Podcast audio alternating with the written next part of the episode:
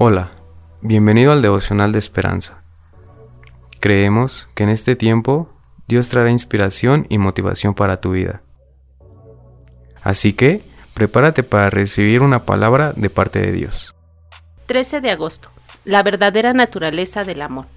El autor nos dice, durante la cuarentena por la pandemia, a Julio lo obligaron a cerrar su gimnasio y no tuvo un ingreso durante meses.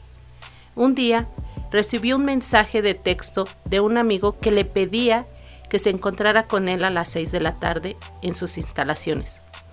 Julio no estaba seguro del por qué, pero fue hasta ahí. Al rato, los autos empezaron a aparecer en el estacionamiento. El conductor del primer auto colocó una cesta en la cerca del edificio. Después, uno tras otro. Unos 50 autos pasaron a saludar y se detuvieron donde estaba la canasta y depositaron algunas tarjetas o dinero. La verdadera naturaleza del amor es sacrificada. Según el apóstol Pablo, él explicó a los corintios que los macedonios ofrendaban no solo lo que podían, sino aún mucho más, para cumplir las necesidades de los apóstoles y de los otros. Incluso le pidieron a Pablo la oportunidad de ofrendar. Detrás de sus ofrendas se encontraba el corazón sacrificado de Jesús. Él dejó las riquezas del cielo para venir a la tierra a servir y entregar su vida.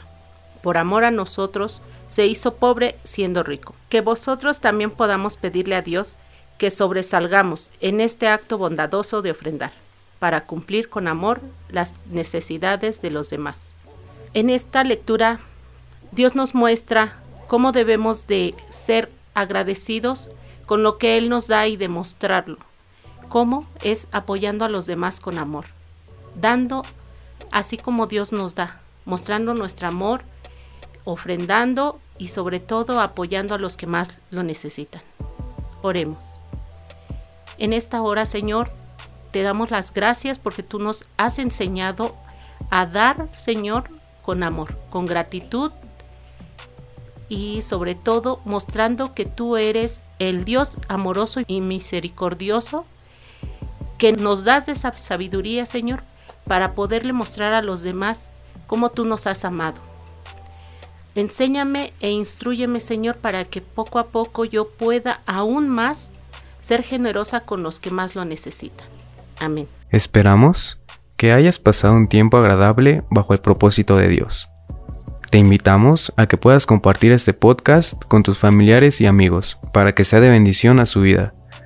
Puedes seguirnos en Facebook, Instagram y YouTube como Esperanza Tolcayuca. Hasta mañana.